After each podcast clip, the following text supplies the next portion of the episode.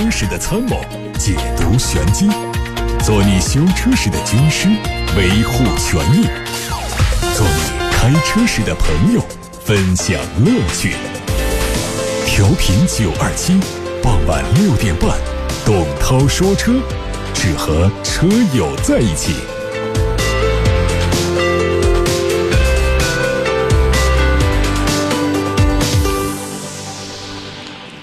各位车友，欢迎来到今天的董涛说车。先看新闻，申报消息：定位紧凑型 SUV 的北京奔驰 GLB 回归了稳重风格，车身侧面线条简洁，尾灯和 GLC 相似，内部也是奔驰最新风格的环状 LED 灯带。车长四米六三八，轴距两米八二九，提供五座和七座可选。动力呢是和 A 级一样的 1.3T，最大功率一百六十三匹马力。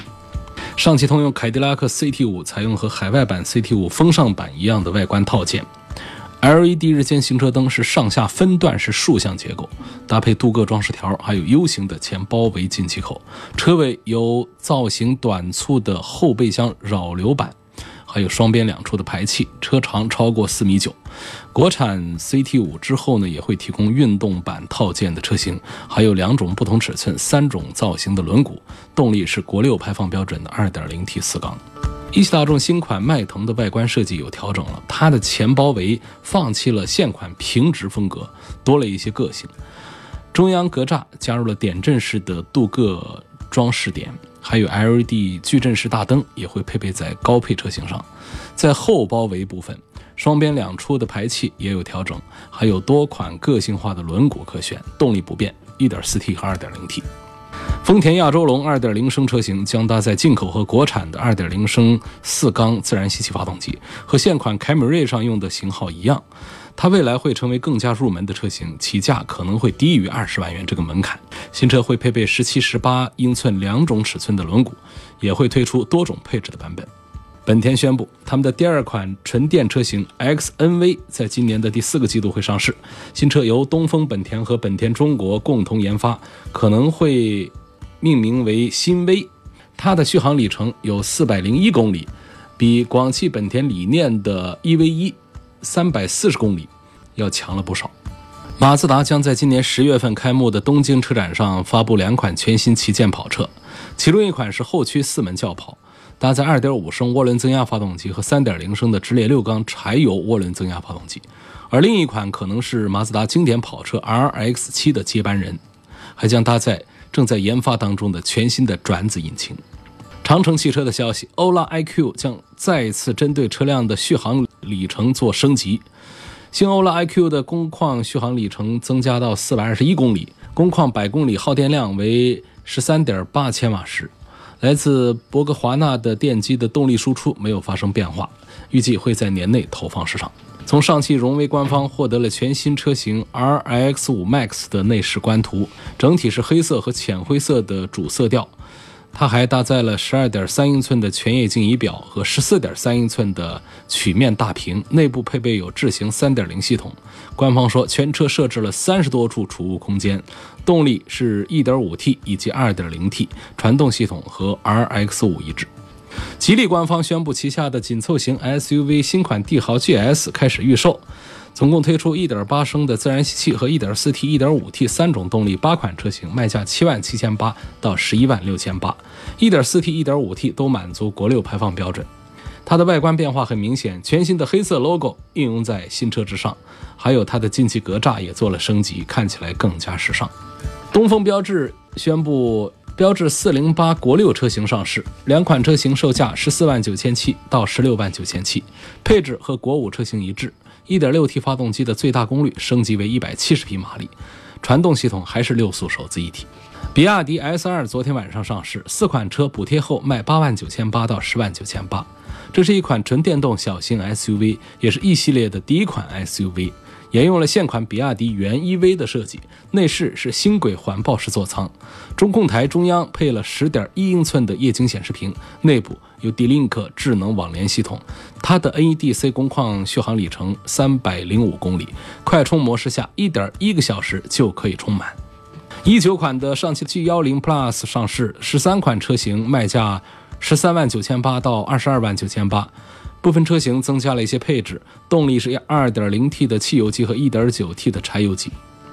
彭博社报道说，悍马品牌可能会被通用汽车复活。此前，由于油耗过高、受众群体过小，悍马品牌曾经在二零一零年被通用汽车取缔。据了解，如果能够成功复活，悍马将作为通用汽车旗下主打 SUV 和皮卡的电动化品牌。这个品牌将会和特斯拉等车型展开竞争。在通用汽车看来，悍马的电动化重生，既可以满足以美国市场为首的消费者对 SUV 和皮卡日益增长的需求，同时也能改变它以往油老虎的形象，成为通用汽车电气化的未来开拓者。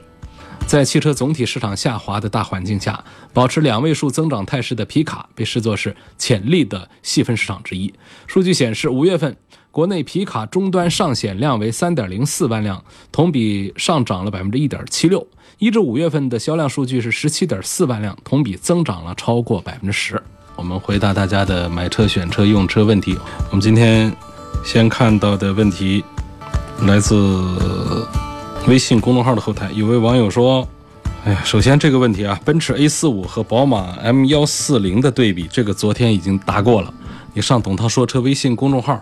重听昨天的音频，然后说。”有一个网友问：七月一号过了之后，听说购置税会增加，这是真的吗？这是谣言，谁跟说购置税会增加呀？这原来有一些车型呢做过这个购置税的减免，现在是收回减免。然后呢，还有呢，就是原来呢常常会说这个购置税是百分之八点五，其实不是，从来都是百分之十，根本就没有涨过，没有降过。那么这个百分之十里面呢，它还要有一种算法，它就是扣掉这个增值税的这个抵扣的这个部分。最终的一种简单的算法呢，简便算法，我们可以按百分之八点五来相乘来把它算出来。但实际上呢，这个税率仍然是这个百分之十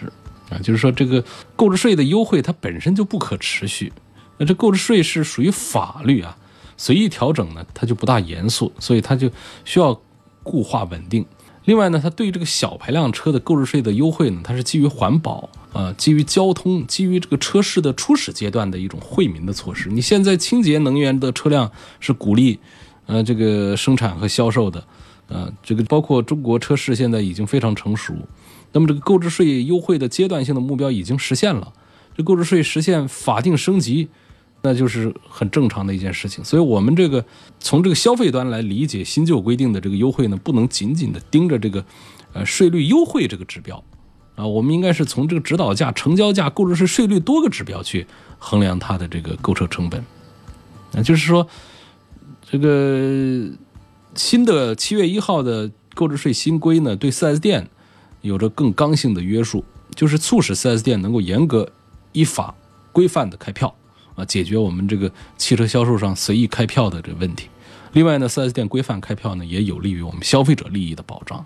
啊，保障我们购置税征收的合理合法，啊，应收，啊，尽收。所以这个车辆购置税的这个新规定呢，从这个供给侧和消费端这两侧都明晰了一些基本的原则，当然也是有助于扶正我们消费者对于优惠让利的意识。这位朋友还问说。克鲁兹和日产轩逸，感觉克鲁兹的参数都完胜轩逸，我不知道这个参数是指什么，是指说尺寸大小？我觉得克鲁兹的尺寸大小好像也没有呃完胜这个轩逸啊，你怎么比好像都不是这样一个说法。你看长宽高轴距这三项指标，它是各有所长各有所短，都是差不多的水平。然后我们再做动力的对比，克鲁兹的这个它可能比这个轩逸的还弱一些。啊，它的1.5升只有一百一十多匹马力，轩逸的1.6升是有一百二十多匹马力，所以你这个怎么就感觉克鲁兹的参数都完胜轩逸？这个不对啊！还问呢，这个配置上，车身稳定系统轩逸要高到高配才有，发动机一个直喷一个电喷，那就是这位姓肖的朋友啊，就是平时呢可以多听听节目啊，多上上这个各种汽车网站，毕竟在买车之前呢，你多掌握一些汽车常识呢，它是避免。花错了钱买错了车，啊，它是省钱的，甚至是挣钱的。呃，直喷和电喷这不是两种类型，啊，现在哪有别的？就是说非电喷的，还有电喷车是相对化油器来说的，呃，这个化油器呢，它是一种吸气式的，气缸里头啊是把这个油和气的混合气体，把它给吸到气缸里面去，呃，来进行燃烧。那现在电喷呢，它是主动式的，是把这个油啊雾化喷到气缸里面的，啊，这是电喷是这个意思。那电喷跟直喷的这不是一种类型上的区别，直喷呢是指电喷当中的一种喷雾的形式，啊，就是它在缸里头直喷，它不是在这个缸边上角上那个喷，它在顶上直接喷下来。那这样喷的话呢，它的雾化的效果会更好，会有助于提升效率、降低油耗等等。嗯，但是呢，这个直喷车啊，现在的这个积碳问题呢，就比原来的就要多见一些。这是直喷车它的一个小的一个缺点。所以说，现在我们经常跑个几万公里之后啊，如果你平时呃不大注意，比方说添加这个除碳剂啊这些东西的话呢，发动机就会出现燃烧不好的一些症状啊。所以我们就发明了一些这个除碳剂，让大家每隔个几千公里添加嘛。CRV 混动最低配跟冠道的最低配价格差不多，谁的性价比比较高呢？CRV 和冠道价格差不多，谁的性价比高？那看来就是大的这个性价比高了。但实际上 CRV 的销量远远大于冠道，所以这个对比呢，就是呃从尺寸上来看是冠道划算。那么东风本田家也有 URV 啊。那么这个 CRV 的这个混动版呢，目前还是在本田的 SUV。家族当中呢是热度最高的一款，所以我还是推荐这个 CRV 的混动版。呃，有位网友还问了一个说，武汉一家汽车销售集团传言倒闭的情况是否属实？说现在那边的汽车销售价格低得很，可以入手吗？呃，谣言不要相信啊。这个第二个呢，就是谁家的价格低，要讲是绝对价格低，就是它没有套路的价格低。不是这种瞎搞，就是车价很低，但实际上各种其他的收费都高了，所以这是我要表达的第一个意思，就是绝对上路价格一定要低，那才是真的是便宜了。第二点呢，谁敢绝对价格便宜卖车给你，那你考察好这车不是长期库存，又没有什么事故，没有什么问题的话，你就大胆的买吧。车这个东西啊，呃，不太容易造假。上次听了你的分析，我果断放弃日产天籁的车的考虑了。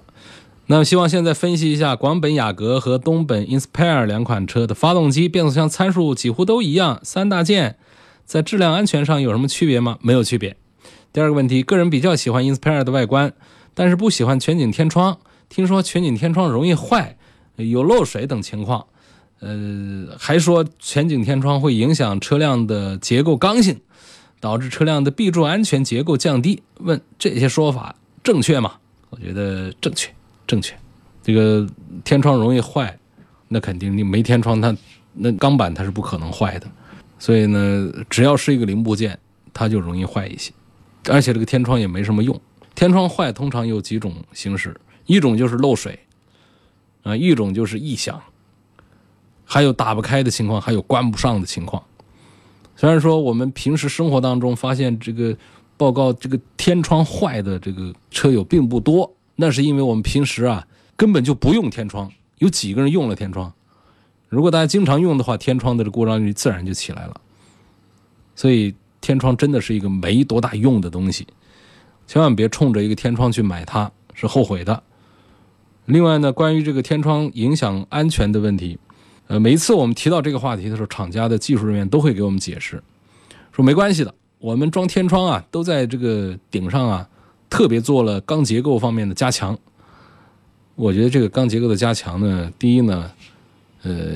也没看见；第二个呢，就是做加强，你那挖了一块它这个刚性方面呢，我觉得跟它整个的一块钢板加钢板底下的这个高强度的那些承重的梁。来做配合的话，我觉得还是一整块的这个刚性要更好一些。你没看到那些全景天窗啊？你在过一些大的起伏路面、慢速通过的时候，你仔细听，我们的车身都会有一些变形，啊，车身都会有一些扭动变形，这是正常的，不是说你这车不好，多贵的车都有可能是这样扭动变形。那么在这个变形当中呢，我们其实考察的就是这个车辆它的刚性啊。虽然说做变形，但是它得还原；虽然做变形，但是不能说把我们车门啊、车窗啊这样地方给拉的还不了原，那就是水货车。所以我认为呢，这个东西呢，它影响我们的这个结构安全，这个其实也是成立的啊，没有什么这个多大的个意义。继续看，女孩子看中了奔驰 C 二六零这个车怎么样？这车反正在奔驰 C 级、奥迪 A 四和宝马三系这三款竞品当中，我觉得都很适合这个年轻人、女孩子来开。但这三个车当中，确实颜值最好的还是奔驰 C 级，包括新上的宝马的三系，在跟它比颜值的时候也占不了多大个便宜啊。所以三个车其实都还挺漂亮，但是奔驰 C 级的颜值是最高的。不过仅仅是颜值而已。那么车本身的这个驾驶的一些感受啊、隔音呐、舒适啊各方面，呃，奔驰 C 级输给奥迪 A 四，输给新一代的宝马三系，这是汽车媒体圈的一个共识。对比到 CT 六和五系，CT 六的价格很心动，但是没听说过它平台上产过什么厉害的车，也希望点评一下 CT 六啊。凯迪拉克的这个产品呢，确实跟这个。宝马的比呢，它的这个号召力要差的很多了。CT 六是国产的一款上汽通用生产的一款车，那这车的车长呢是超过了五米二，超过五米二呢，通常我们会把它划到 D 级车。划到 D 级车的意思呢，就是跟奔驰的 S 在一块对比，而不是和奔驰的 E 级，是跟宝马的七系在一起对比，而不是和宝马的五系，是和奥迪 A 八在一块对比，而不是和奥迪的 A 六。那么你看。奔驰 S 啊，这个宝马七系啊，奥迪 A 八呀，那价格啊，呃，官价都是在八十万往上走，那么实际价格可能会低一点。但是呢，这凯迪拉克的 CT 六呢，它可不是啊，赛凯迪拉克官方的最高的价格，官方高配的官方价格也没有咱们的刚才说的那三款奔驰、宝马、奥迪的车的最低配贵。所以从这儿呢，我认为呢，在尺寸上。从这规格上讲呢，凯迪拉克 CT 六啊是能占到便宜。但是说这个车呢，跟这个奔驰、宝马、奥迪的比呢，就是尤其它的低配呢，相对比啊，不管是讲这个动力性能啊，还是啊它的这个豪华配置啊、豪华呃观感呢方面来说呢，凯迪拉克 CT 六是要输一点的。所以它是要便宜多嘛，最便宜的就是三十万出头，这是非常划算的一个车。因此我认为呢，我这个 CT 六是很划算。尤其是说到了这个价位之后呢，我们就拿这个 CT 六来跟这个五系做对比了。我觉得它比五系还是要划算一些，比五系不仅仅是大一些，嗯，它是在平台在很多技术方面的应用，它是按照 D 级车的标准来设计的，但是它是卖到了，呃，比奔驰、宝马、奥迪的 C 级车还低的价格，那还说它的这个性价比不好，那就说不过去了。有网友留言问我说，为什么很多车一到国内之后，厂家就把轮毂啊变得又小又丑？同一款车在国外轮毂就很好看。在在国外十八寸，在国内就变十六寸，这个就是省钱嘛。你做生意嘛，这个十六寸比十八寸那就要便宜一些嘛，就这个道理。我现在开的是爱丽舍，准备换个思域手动挡。问这车质量、动力怎么样？综合评价，它的动力能满足百分之多少的人？说思域的底盘能比爱丽舍强很多嘛？我觉得爱丽舍的底盘就很舒服。思域的底盘不一定比爱丽舍舒服，它不一定像爱丽舍那么的软，呃，它可能支撑性方面表现要更好一些，底盘还是杠杠的，还是很不错的。呃，这个思域的 1.5T 的这个手动挡呢，其实也不是一个多快的一个车，但是呢，现在就传的它比较快，就是说它，呃，十万出头的产品来说，我觉得应该是百分之九十的人觉得它的动力是比较好的。因为什么呢？因为就是，呃，买思域的朋友有很多呢，就是十万左右的用户呢，就是，呃，在升级，呃，换新车来买这个思域。那么这样一做对比呢，就觉得思域快，就是这样的一个道理。你相反，你如果说你是一个开这个二三十万的，它更快的一些三四十万的一些车的人，来回过来开这个思域的话，呃，也不会觉得它就是一个多么快。所以这是这个现在网传这个思域特别快啊，可能原因就在这儿。那这个 1.5T 的发动机确实很棒，有将近180匹的马力啊，它的零百提速也就要八秒多钟。这个在十万出头的车里面，这确实是算快车。但是呢，我常讲一点，就是快啊是操控的一部分，不是操控的全部。思域呢，其实在底盘的调教这方面也很有功夫啊，底子也是很深厚的。所以说，综合它对比的两个对手，你要是说跟这个丰田的卡罗拉比啊，跟日产的轩逸比，那思域的这种操控性方面的优势啊，就特别的突出。当然，它和大众的产品比，其实也是有一些底盘上的一些优势的。我们现在大众的车啊，也是越来越为了销量，就是越来越呃让大众化满意一点。所以呢，这个就是很多年轻人呢，从外观上也好，从这个驾驶的感觉上来也好，比较喜欢东风本田思域的这个原因。好多人在问这个咱们团购的车有哪些排量？排量其实不多，因为你想这种车它怎么可能像 4S 店一样的，来我们来一款车，各种排量、各种配置全都有，然后通通给你打一个六折，那还搞什么鬼？这就是说咱们组织回的这个，就大家都买衣服啊，都见过吧？而说这衣服为什么打折呀？它断码嘛，断码的车你要觉得合适，你买回家才合适。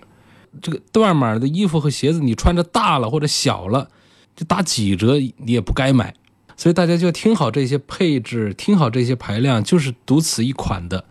就觉得我要这个车，我觉得挺划算。那么它的六折对你就是有价值、有意义的。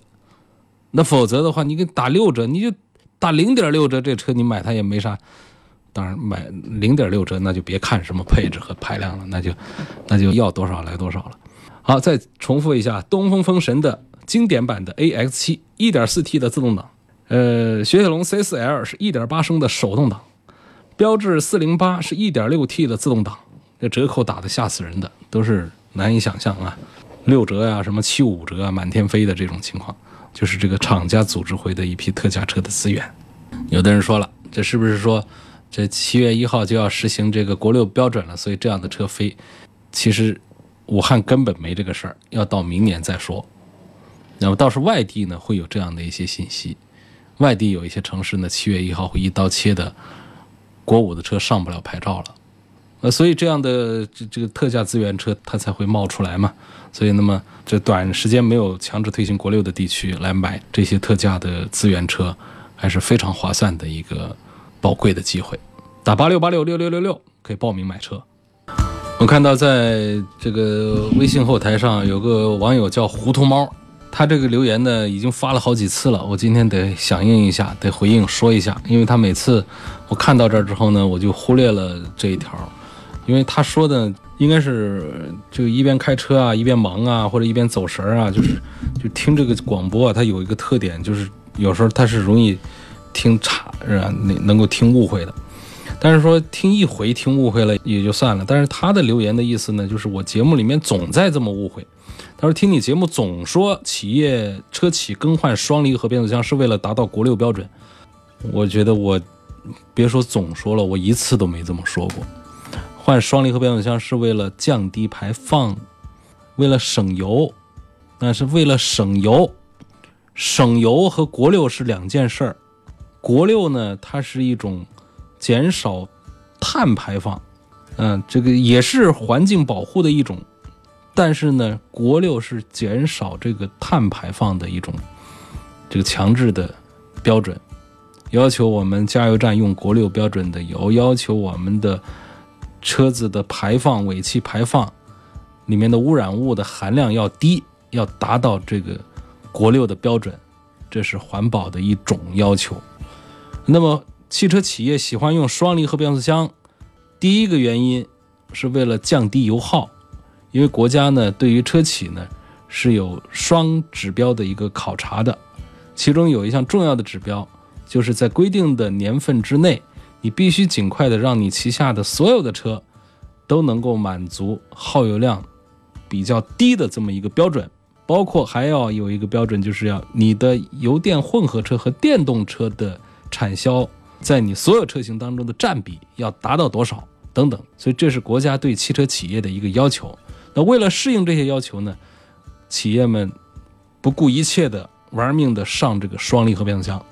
是为了降低油耗，不是为了国六标准。我今天就再回复一次，这糊涂猫呢，这位网友呢就不再重复的每一次来问这个问题了。就是说，听你节目总说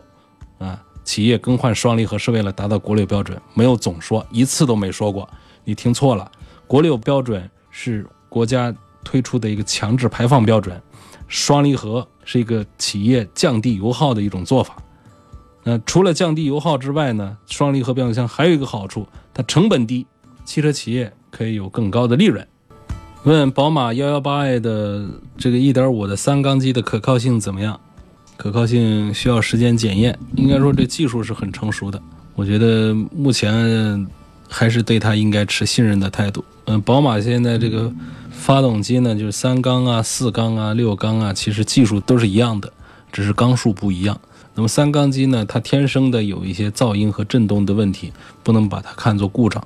相对它节省燃油的贡献来说，那点噪音和震动呢，还是我们大家都应该接受的。二零零八年的二手的福克斯在武汉能上牌照吗？能，只要你能够通过这个环保检测都没有问题。U2V 和冠道怎么选？选他们的 1.5T 还是 2.0T？我看两个车的排名都到了一百三十七位去了。嗯，我赞成还是买他们的 2.0T 吧，车子大一些，还是要动力足一些。我预算十万元落地的小车，刚听你说927超级汽车团购会的车。帮我推荐一个，呃，这九二七超级汽车团购会的车，它通通的都不过十万块钱，落地十万块钱这都行。你要自动挡的话，有标致四零八，啊，标致四零八这个过了十万块钱，它打七五折，呃，这个折扣实在这是三款车里面折扣最高的一个了，打到七五折去了。然后这个雪铁龙的 C 四 L，它是个手动挡的，呃，打六折，只要七万八，就跟买个爱丽舍一样的。但是它是雪铁龙的 C4L，而且是一点八升。嗯，还有一个是 SUV，是东风风神的经典版的 AX7，一点四 T 的自动挡，原价十一万五千八，现在是九万块钱，就折扣是相当的好了。我再打个比方，这就是相当于是这个断码的车子、断码的衣服，大家觉得适合自己的话，这个折扣就非常值得珍惜，真的是很不错。九二七。联手东风公司推出的定制版的几个车，价格随意去对比，买车没有任何套路，连分期付款的手续费都给全免掉。活动是只剩下六天时间，全省唯一看车购车的地点在省广播大院，抢购热线是零二七八六八六六六六六。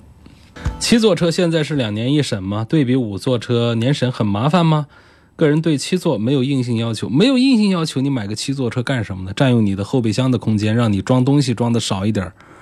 这这一般的七座车啊，除非是专门的 MPV，或者说车长超过了五米以上的那种大个子的 SUV，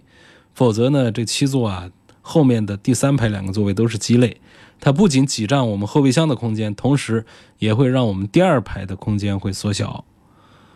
上下第三排也不大方便，座椅也特别单薄，坐后面也，第一是空间小，第二是坐垫单薄都不舒服，所以跑个长途呢都是很受罪的事儿。我一直是不主张大家去刻意的去冲着七座去买一个小小的 MPV 或者买一个这个中型中档的中等的这样尺寸的 SUV，这都是错误的选择。那么七座车是两年一审的，啊，这个说这个。六年免审的这种免检的这种呢，它是这个轿车和其他小型微型载客汽车，打了个括号，七座及七座以上车辆除外，知道吧？那么这个七座车的话呢，那就是在六年以内每两年审一次，然后呢，这个十五年之内是每年审一次，然后呢，在每年都要审两次，再往后每年还要审四次，这就是这么一个事儿，这个。网友叫善因善果，第一点呢，你的问题我已经回答过了。第二点呢，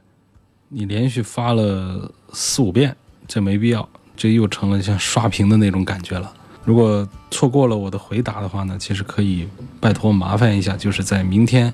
通过董涛说车的微信公众号可以重听今天节目的音频。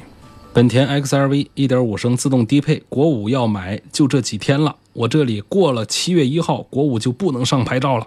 我想问一下，这车可靠性、稳定性如何？不求操控性，后期维护保养贵不贵？还有这车在你们武汉优惠多少？这是一个外地的网友啊，外地的网友呢，他们那是七月一号就一刀切了，只能买国六的车了。国五的车车管所他不给上牌照了，国五、国六都是指的排放，这是很强的、很高标准的排放标准，叫国六。我觉得本田 XRV 啊，这个可靠性和稳定性正是它的强项，也包括它的底盘的操控感受，在这个价位的日系 SUV 当中，它是做的最好的。啊，这个价位的日系 SUV 当中啊，我一定要把话重复说，说完整，因为是这个听声音这个事儿啊，它跟那个写在纸上它不一样。写在纸上，大家瞟一眼，如果说没看清楚，还可以回头再看一眼。这声音呢，你说一遍就过了，就就容易听错。我不是说它是全方位啊最好的，就在这个价位的日系的竞品的 SUV 当中，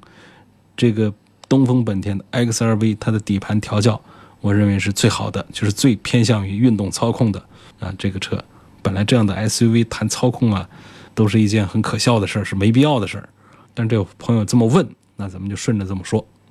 今天就到这儿，感谢各位收听和参与。六点半到七点半中的董涛说车，如果错过收听，推荐几个平台，大家可以重听节目的音频，包括但不限于董涛说车微信公众号、蜻蜓 FM 和喜马拉雅这样的平台。那么提问的方式呢，就是在节目时间以外还可以发问题，发问题呢是可以通过蜻蜓啊、喜马拉雅呀、九头鸟 FM 啊、阿基米德啊，包括微信小程序梧桐车话呀等等。这些平台都能够找到董涛说车的 ID 提问。